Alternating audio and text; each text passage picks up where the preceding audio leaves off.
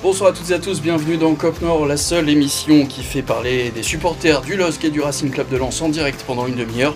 La seule émission télé qui se fait connaître notamment via Twitter. Alors il n'y a pas eu de Ligue 1 ce week-end, rassurez-vous, on n'a obligé aucun de nos intervenants ce soir à regarder les matchs de l'équipe de France. Ce soir, on va surtout revenir sur le début de saison de nos deux équipes, avec d'abord un premier focus sur les Lensois qui réalisent le meilleur début de saison de leur histoire en Ligue 1.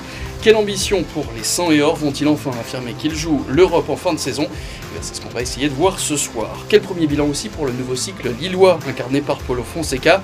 Des belles victoires, un jeu offensif, mais aussi des défaites cinglantes contre Paris et Marseille, avec aussi des choix forts euh, pour le coach portugais, notamment dans la gestion du gardien. Et puis, on fera aussi un état des lieux des blessures qui n'ont pas épargné de deux équipes. Jonathan Gradit pourrait-il être de retour fin décembre après sa fracture de la clavicule? Comment expliquer les nombreuses rechutes de Rémi Cabella? On en parlera ce soir, notamment avec Charles Sage, médecin du sport avec nous en plateau. Bonsoir Charles. Bonsoir Vincent, bonsoir à tous. Et avec nous aussi dans Cop Nord ce soir, deux supporters soir. On a rassemblé euh, les frères Simon et Alexandre Vianne. Bonsoir. Bonsoir. Et on présente aussi notre supporter lillois du jour, François Stock, le président des Dogs Bonsoir François. Bonsoir Vincent.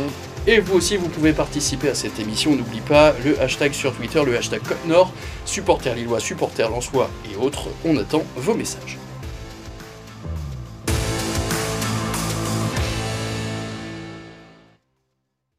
Alors on sait, chaque semaine on a l'habitude de faire les top et flop de la rencontre qu'on vient de voir. Là on va faire déjà un top et flop depuis ce début de saison pour le Racing Club de Lens avec euh, presque deux mois de Ligue 1. C'est donc lors d'un premier bilan pour vous, euh, Simon, Alexandre, qui est le top du côté lensois. Euh, alors moi personnellement le top c'est vraiment Abdul Samed. parce que il s'est très très vite intégré au jeu lensois, très très vite, enfin personnellement, on a vite oublié d'où courir. Et perso, de mon côté, c'était la plus grosse crainte, la plus grosse perte. Donc, euh, vraiment, le top euh, Abdul Samed, sans hésiter. Et si, du coup, j'allais te poser la question derrière un top flop recru, mais s'il fallait te demander, du coup, euh, de ceux qui est resté l'année dernière alors de ceux qui sont restés l'année dernière, oui, Sotoka, parce qu'il il nous a fait énormément de bien dans le jeu, il continue à en faire, et voilà, il est dans les, le top 10 des joueurs les plus décisifs d'Europe. Donc oui, Sotoka, c'est vraiment le leader de l'attaque lançoise. Alexandre? Je suis assez d'accord avec ce qu'il vient de dire, enfin même entièrement d'accord, mais j'ajouterais aussi que euh, si on peut nommer un top, c'est la cellule de recrutement qui a réussi à, contenter euh, quasiment tous les joueurs de tête de liste que Francaise avait ciblés, et ce qui permet de voir une équipe de lance qui est sur la continuité euh, depuis deux ans. On n'a pas vu notre jeu chamboulé, je trouve qu'on est limite parfois meilleur sur certains... Hmm. Sur certains matchs, sur certaines phases où l'année dernière on aurait un petit peu plus paniqué. Alors on est peut-être moins spectaculaire sur 90 minutes, notamment le match de 3 où on gagne et on arrive à fermer, avant on n'y arrivait pas. Donc le recrutement pour moi c'est un gros top. Avoir Buxa parce que sur ce qu'on a vu, moi je peux pas juger. Justement, il y a des flops qui arrivent, n'en dis pas trop. Justement, avec ça, on a bien compris Buxa qui sera le flop de tes recrues, mais plus largement, là aussi, dans, dans les, ceux qui étaient les cadres la dernière saison, est-ce qu'il y en a qui t'ont déçu? Non. Donc pour toi, Lance a grandi? Pour moi, Lens a grandi. Euh, j'ai entendu des commentaires assez négatifs sur Frankowski que je trouve peut-être euh, ah. peut-être que je suis un petit peu. Je vais rien dire ah mais non, mais allons-y dans son débat Frankowski. Je trouve que euh, on a perdu un piston qui est quand même qui était très très bon en la personne de Jonathan Klaus et on arrive à compenser avec Cabot et Frankowski qui jouent pas forcément sur son bon pied quand il est là. Donc pour moi, non, il n'y a pas un gros gros flop. Vas-y, Frankowski. Ouais, moi, Frankowski, euh, en fait, on en avait parlé une fois. Je pense qu'il était. J'avais un peu l'impression qu'il était à court de forme, en fait, qu'il avait l'air euh, d'encaisser la saison passée. Et en même temps, euh, j'aimerais bien le revoir réinstallé à gauche. C'est-à-dire mhm. que, mine de rien, il a fait toute une saison à gauche dans un système qui est quand même assez rodé, où il y avait très très peu de turnover à ces postes-là. Donc, ouais, moi, son début de saison à droite, j'ai pas trop aimé. Je pense que Cabot est meilleur à droite, donc peut-être à gauche euh, maintenant que Cabot, pour moi, devrait s'installer euh, à son poste. Quoi. Alors, juste un mot de Florian Sotoka, puisque tu nous en as parlé quelques instants. Florian Sotoka, c'est le euh, deuxième joueur de Ligue 1 qui a créé le plus d'occasions, avec notamment 25 tirs et 16 occasions. Il est deuxième derrière Lionel Messi. Pour le coup, on peut parler d'un début de saison plutôt réussi. Peut-être, François, s'il fallait que tu retiennes un, top et un flop du début de saison lensois. Je ne vais pas répéter ce qui a été dit, mais c'est vrai que vu de l'extérieur, les, diagnostics me semblent tout à fait, tout à fait exacts. Je rajouterais peut-être euh, Seko Fofana, pas parce qu'il a fait le meilleur début de saison de sa carrière, mais on, le sent un peu comme un baromètre du jeu en soi. Mm. Mm. Et quand Fofana va, tout va, et quand il va un peu moins bien, c'est peut-être un peu plus compliqué. Donc euh, je le mets quand même en, top, parce que justement, c'est la clé du jeu en soi, ça va être lui. On va donc euh, évidemment reparler de ce début de saison euh, lensois hein, avec 5 victoires, 3 nuls et aucune défaite. 16 buts pour, 7 buts contre, c'est la quatrième attaque et la troisième défense. On peut parler du meilleur début de saison de l'histoire du Racing Club de Lens? Bah oui, alors déjà d'un point de vue euh, statistique, encore. ça. ouais, j'ai essayé de pas le mm. dire stat, mais voilà. Euh, c'est d'un point de vue euh, comptable le meilleur début de saison. moi, en fait, la chose qui est un peu ambivalente, c'est qu'on a perdu des points contre des équipes ou sur le papier, comme Ajaccio, Reims, pour moi, on devait prendre les trois points. On a été très bon contre des équipes comme Rennes, Monaco et Lorient, qui est quand même une grosse équipe, on va dire, du début de championnat. Donc, ça, c'est de l'été, Lorient. Le fameux tube de l'été, pour référence à la semaine dernière et à Patrice. Voilà, le tacle est lancé. Je pense que Patrice devrait pas tarder à réagir via le hashtag euh, sur Twitter. Donc, ouais, ça c'était plutôt satisfaisant. Et moi, un autre point, et pareil, dans le côté un peu ambivalent, c'est que j'ai adoré le match contre 3, même si sur le terrain c'était pas plaisant. Mm. Mais en fait, à la fin du match, je me suis dit, ça vraiment, l'année dernière, c'est des matchs où on continue de jouer, de proposer du jeu, d'aller de l'avant, etc. Et on prenait un but. Là, on a su fermer, on n'a pas été bon on a su gagner. Donc ça, c'était cool. Et Reims, euh, faut pas oublier non plus qu'on égalise à 10. Ouais. Et que euh, si c'était pas Monsieur Vatelier, alors je dis pas que tous les arbitres auraient sifflé, mais il y aurait possiblement pu y avoir penalty pour nous à la dernière minute. Ouais, la faute d'Abdelhamid. Donc ça aurait peut-être fait une victoire en plus et on aurait fait euh, du coup mm. vraiment une... Et on rappelle pourquoi l'arbitre ne siffle pas penalty, c'est que pour lui le ballon était plus en jeu et donc du coup ils n'ont pas re-regardé le tacle. On peut dire eh bien, que euh, Arnaud Pouille, le directeur général du Racing Club de Lens, est plutôt d'accord avec vous hein, sur ce début de saison. Il était interrogé par Jean Baumel. C'est vrai que c'est bien de, de, battre certains records qui sont passés, mais c'est à la fin de la saison qu'on dira dira c'était une bonne saison ou pas. On, est, plus en avance sur nos temps de passage que les, deux saisons précédentes.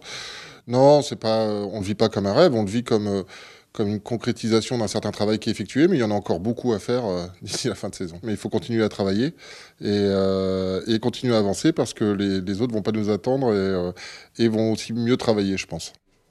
Alors on a beaucoup parlé de ce début de saison, maintenant on va parler de ce qui arrive, et il y a du lourd. Lens reçoit Lyon dimanche, il y a le derby, ensuite la réception de Montpellier, Lens va à Marseille, puis Toulouse, Angers et Clermont. Est-ce que c'est vraiment sur euh, ces 4, 5, 6 prochains matchs qu'on va savoir où se situe Lens dans ce classement? Oui. C'est bien. Complètement. Et en plus, Lyon, ce qui est compliqué, c'est que c'est une équipe qui est difficile à lire. Donc je serais incapable de donner un pronostic, parce qu'ils souffle le chaud et le froid depuis le début de l'année. Mmh. Ils sont capables de sortir des très gros matchs et de passer complètement à travers. Lille, je le mettrais comme un match un peu à part. On sait tous pourquoi. Mais par contre, ouais, euh, Marseille et Montpellier. Il va falloir attendre ces matchs-là pour dire que Lens joue l'Europe ou pour vous? Allez, on peut déjà le dire. Pour moi, en fait, c'est un peu. Euh, enfin, la Coupe du Monde va faire qu'on va vite faire un bilan et on aura un mois pour se dire ok, donc avant de reprendre après cette trêve internationale qui dure un mois, on pourra vraiment, pour moi, se positionner. Mm.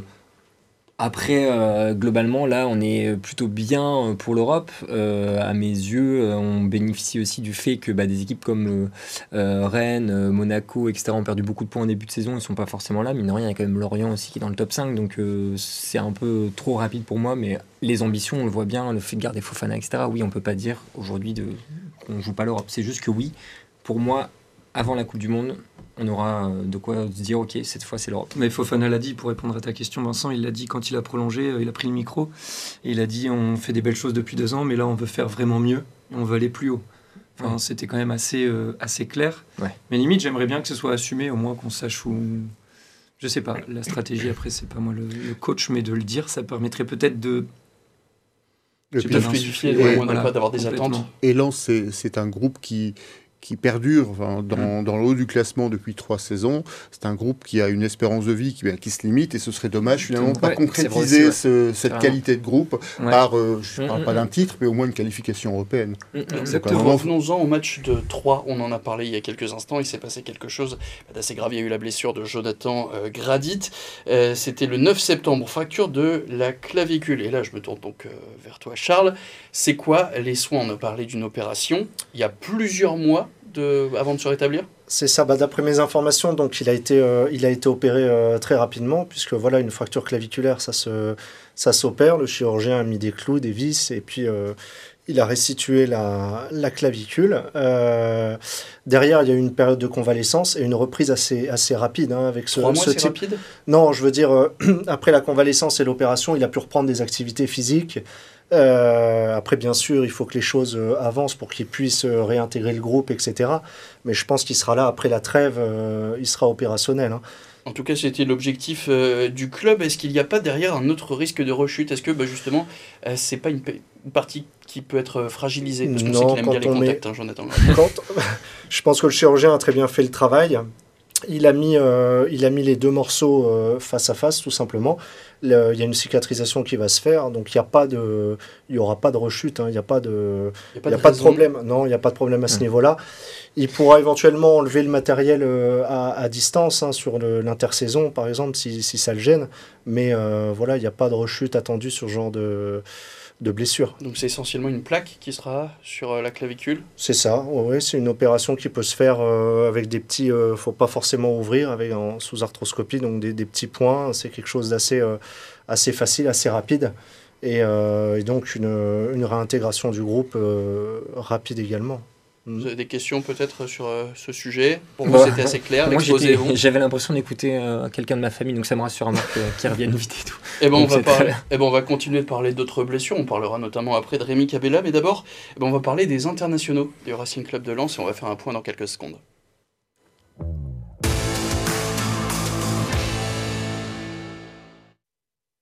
Neuf internationaux pour être euh, précis qui, sont, qui ont donc quitté euh, la Gaillette. On fait le point sur eh ben, les sorts euh, divers qui leur a été réservés. Le résumé avec Samia Ali.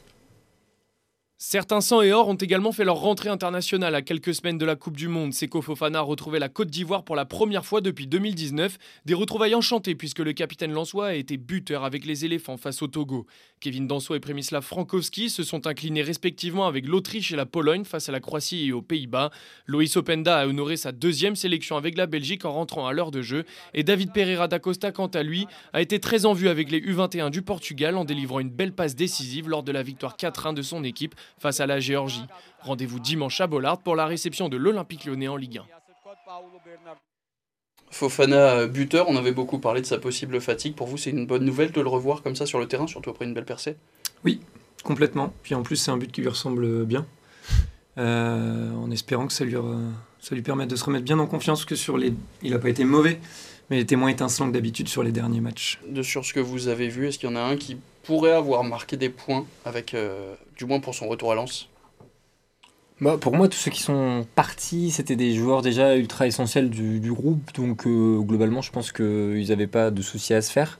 Euh, après, je trouve que ce qui est intéressant, c'est quand même qu'Opendas montre euh, dans une attaque belge qui est quand même très très bien fournie avec des joueurs de grande qualité. Donc, moi, personnellement, j'étais assez étonné qu'il rentre en jeu parce qu'il est jeune et ça lui fait de l'expérience. Donc, quoi qu'il arrive, le message il est positif parce que euh, si vous jouez à Lens, vous pouvez être international. Donc, euh, Et à noter aussi que, bah, mine de rien, c'était pas n'importe qui. hein, le sélectionneur de la Belgique, c'était Thierry Henry. Pour le coup, là, il a peut-être euh, quelques conseils à récupérer. Ah, il donne tous les conseils qu'il veut tirer Henry, aucun problème. Enfin, franchement, c'est même moi j'ai pensé à Fofana où c'était un match un peu moins important, mais je me dis au moins ça le remet en jambes, il joue. Donc c'est sûr que quoi qu'il arrive, les joueurs ils prennent de l'expérience. Après, en tant que supporter, il y a des moments où je dis bon, c'est bien s'il joue pas trop, comme ça il n'y a pas de risque de blessure. Mais euh, quoi qu'il arrive, c'est positif pour le joueur, donc euh, c'est cool. Il avait posé des questions à Torgan Hazard avant de signer aussi. À Lens, pour Lens? Openda, Ouais, ouais, Openda, pour, on avait parlé si avec Hazard, rappelle donc le frère d'Eden Hazard qui, Qui était joue- qui était formé à au Lens, ouais. Racing Club de Lens. Merci beaucoup. Euh, Simon et Alexandre viennent, vous restez évidemment avec nous. On se quitte quelques instants, une courte page de pub. Et là, je vais me tourner plus souvent vers toi, François, promis, mais aussi vers Charles. On va parler du début de saison du LOSC et de Polo Fonseca après une courte page de pub. À tout de suite.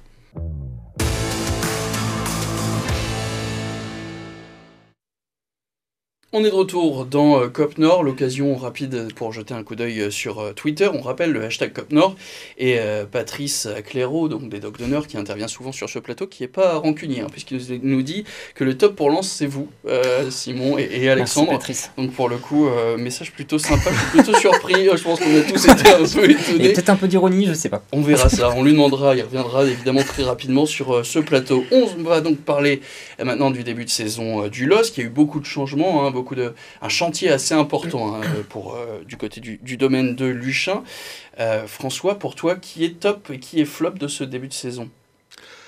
En top, euh, je mettrai. J'ai droit à plusieurs noms. Allez, Je très rapide. Voilà, très rapidement, je mettrai bien sûr euh, Jonathan David, qui statistiquement est, est- est le meilleur joueur de ce début de saison.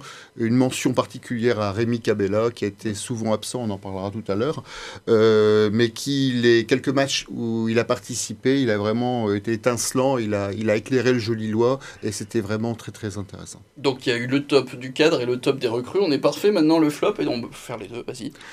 Le flop, euh, naturellement, je dirais Mohamed Bayo. euh, je crois que dans le contexte, c'est- un peu compliqué de le juger en ce moment. Euh, bon, il faut, faut attendre, il faut le laisser le temps de se remettre de ses pérégrinations nocturnes et son début de saison quand même un peu chaotique. Ouais, rappelons quand même le contexte. à Mohamed Bayo, c'est la seule recrue payée assez cher hein, par le Mm. LOS, 14 millions Mm. d'euros. Et une sortie nocturne, donc vue sur les réseaux sociaux juste avant Paris. Il a été mis à l'écart quelques, quelques matchs, deux matchs de mémoire. Tout à fait. Et il a donc euh, fait Et- son retour, mais il a beaucoup de mal. Voilà, on jeu. voit qu'il a beaucoup de mal. Est-ce que c'est de la confiance? Est-ce que c'est Mm. du physique? On, on ne sait pas. Et, et là aussi, globalement, euh, la défense lilloise, qui est, qui est vraiment un des points faibles cette année. Ça a été souvent notre point fort. Et cette année, euh, vraiment, c'est le talon d'Achille de, de l'équipe lilloise. Même les latéraux, qui pour le coup, on a un Ismaili qui vient d'arriver. Dans, l'ensemble, il y, a- il y a des satisfactions effectivement du côté, Sur le côté. Diakité. Euh, euh, Ismaili, mais, mais c'est vrai que la défense centrale lilloise, euh, c'est très compliqué cette année et on sait très bien que sans une bonne défense, on n'a pas d'excellents résultats. Donc il faudra vraiment régler le problème. Une partie devrait être réglée avec le changement de gardien, mais la faute Mm. n'est pas uniquement euh, celle de Jardim, de Léo Jardim. Il y a aussi des, des problèmes de, de vitesse, euh, notamment de position de la défense centrale. Et tant qu'on n'aura pas réglé ça, on aura toujours de, de gros problèmes. Tu parles de, de, de José Fonte pour la Vitesse, entre autres. entre autres, entre les autres. deux autres. Enfin, Entre euh, autres. Et pour le coup, Thiago Diallo, Hmm. Ça va encore en Thiago, il va vite, mais il va parfois un peu trop vite. Donc, euh, mais euh, l'autre défenseur central euh, dont le nom m'échappe, euh, le Alexandro, Brésil-. Alexandro, effectivement, il a aussi, il n'est pas très très rapide. Et c'est vrai que dans le jeu lillois où la défense est assez haute, bah, finalement les, les, ac- les équipes adverses ont vite compris qu'il fallait passer au-dessus pour, euh, Mm. pour justement euh, nous mettre en danger. Et on l'a vu contre Paris, on l'a vu à Montpellier, on l'a vu à plusieurs reprises. C'est c'est parfois un peu compliqué. Donc il faudra vraiment qu'on règle ce problème pour le- la suite de la saison. Simon, Alexandre, rapidement, votre top flop pour vous côté euh, Lillois Euh, alors moi, bah, en flop euh, recrue, évidemment, enfin Bayo, voilà, on va pas redire. euh, je trouve que c'est vraiment, ça va être compliqué pour le board lillois d'investir autant sur un joueur qui est même pas décevant sur le terrain, mais c'est en dehors qui- qu'il est décevant à la base. Euh, en flop, pareil, sur les cadres, Fonte, ça fait un peu mal de lire parce que je trouve que c'est un joueur toujours exemplaire euh, qui voilà, a porté Lille avec euh, le titre, etc. Il n'a mais- toujours pas raté une minute, il me semble, cette Ouais, saison encore. mais je pense que est-ce que c'est pas la saison trop malheureusement pour lui? Peut-être que là, la- les deux trois euh, les deux trois matchs non joués avec la trêve, ça va peut-être lui faire du bien. Et pour top flop euh, des euh, recrues, euh, enfin moi j'ai trouvé que Cabella c'est euh, grosse surprise. Enfin vraiment, euh, j'ai trouvé le joueur ultra impactant euh, d'entrée avec une équipe qui qui connaissait pas.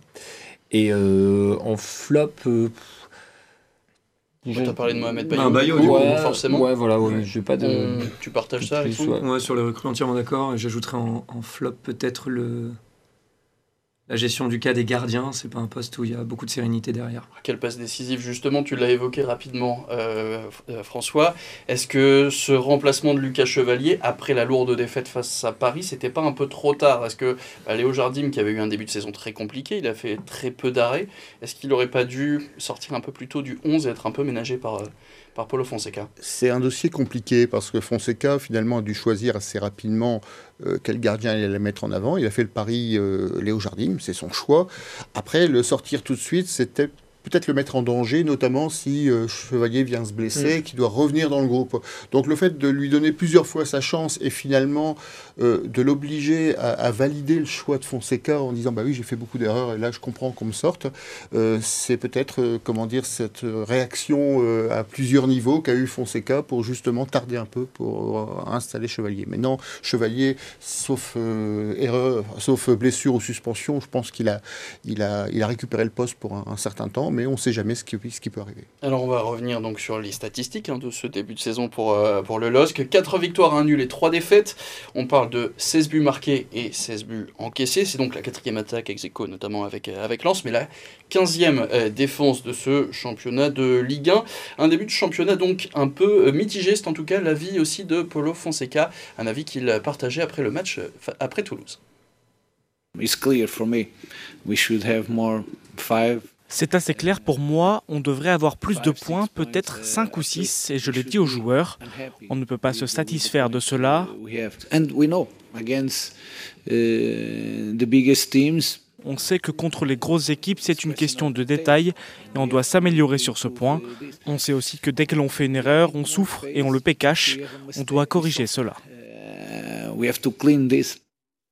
Et encore euh, quelques chiffres. Donc, Paulo Fonseca qui a utilisé 6 11 différents depuis le début de, cette saison, notamment, donc, on a dit, changement de gardien, des latéraux qui sont arrivés un peu tard dans cette saison. Et aussi un mot aussi euh, sur la renaissance de euh, Jonathan Bamba, qui, est donc, qui se classe 5 du classement dont on a abordé tout à l'heure, un des attaquants les plus décisifs avec 20 tirs et 11 occasions créées. On a parlé de Rémi Cabella, donc de ses nombreuses blessures. Hein. Il n'a joué que 3 matchs, dont un partiellement. C'est une des surprises, une de ses satisfaction hein, de ce début de saison. Rémi Cabella, on a dit trois matchs, deux matchs et demi joués, quatre passes décisives, quand même, on est sur des très belles statistiques. Mais donc, il s'est blessé aux ischios, notamment avant le match contre euh, Paris.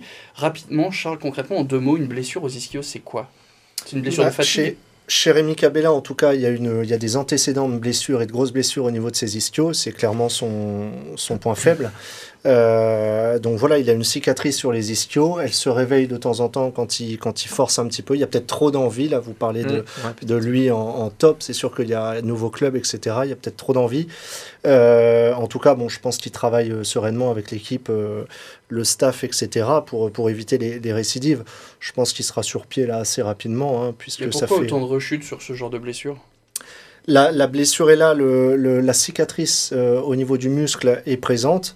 Après, ce sont des, des défauts de, dans, l'échauffement, dans la préparation, dans le voilà, être peut-être plus sérieux sur le, sur le renforcement, sur, euh, sur ces choses-là. Donc il faut euh, il faut qu'il reste focalisé sur là-dessus pour revenir et puis éviter éviter les récidives absolument. Il faut être très vigilant. C'est quoi donc dans certains mouvements, certaines intensités surtout? Euh, c'est bien se préparer, c'est euh, un bon échauffement. Bon, ça, ils ont, ils ont leur routine. Et c'est après avoir, euh, pour, pour revenir en tout cas au niveau, c'est avoir des, des tests musculaires au top, pas de déséquilibre entre les quadrilles, les ischios, etc. Bon, ça après c'est un peu technique, mais voilà, des choses symétriques, cadrées, etc. pour pouvoir taper sereinement dans le ballon. pour que Lille puisse euh, garder son maître à jouer jusqu'à la fin de la saison. Autre, un mot très rapidement aussi de la pelouse. Pour l'instant, elle semble, elle, plutôt tenir. Elle n'a pas encore euh, montré de, de, faille pourvu que ça dure. Pour l'instant, on va rentrer dans les saisons difficiles. Hein, donc, euh, on verra ce qui va se passer. Mais elle a été changée plusieurs fois l'année dernière. Donc, normalement, elle a une espérance de vie, j'espère, un peu plus longue. Elle avait été changée notamment, changement de technologie mmh. même mmh. Cet, cet été. On verra mmh. si, si ça tient. On a fait donc le point pour les internationaux lensois. On va maintenant faire le point avec les internationaux lillois et c'est un résumé signé Fanny Cousin. Les Lillois ont connu des fortunes diverses lors de cette trêve internationale avec leurs sélections respectives. Jonathan David, buteur avec le Canada lors de la victoire des siens 2-0 face au Qatar, confirme sa belle forme du moment, tout comme Angel Gomez, passeur décisif avec les moins de 21 ans anglais. Lenny jeune international français, a vécu un moment difficile avec ses coéquipiers face à la Pologne dans un match rocambolesque. Et enfin, Adamouna s'est sorti vainqueur de son duel face à un autre Lillois, Mohamed Bayo, dans le match qui opposait l'Algérie et la Guinée, score final 1-0. Retour des dogs sur les pelouses de Ligue 1 dimanche à 13h face à Lorient. Et puis on parlait de Thiago Giallo il y a quelques instants, c'est une saison très particulière pour lui, il a failli avoir sa première cape avec les internationaux portugais, mais finalement eh bien, Fernando Santos, le sélectionneur, a reconnu qu'il avait euh, oublié Thiago Giallo qui était sur le banc, normalement il devait remplacer Danilo en fin de rencontre, et finalement eh ben, c'est Joao Mario qui allait sur le, sur le terrain, donc on est vraiment sur un début de saison très particulier pour Thiago euh, Giallo. On jette un coup d'œil, eh bien ce qui arrive très vite, ce sera dimanche que tout va se jouer pour euh, Lille et pour Lens, Lille qui ira à Lorient, le coup d'envoi est à 13h. Lens recevra Lyon, match en prime time à 20h45, avant évidemment le derby la semaine suivante, dimanche 9 octobre, à la même heure.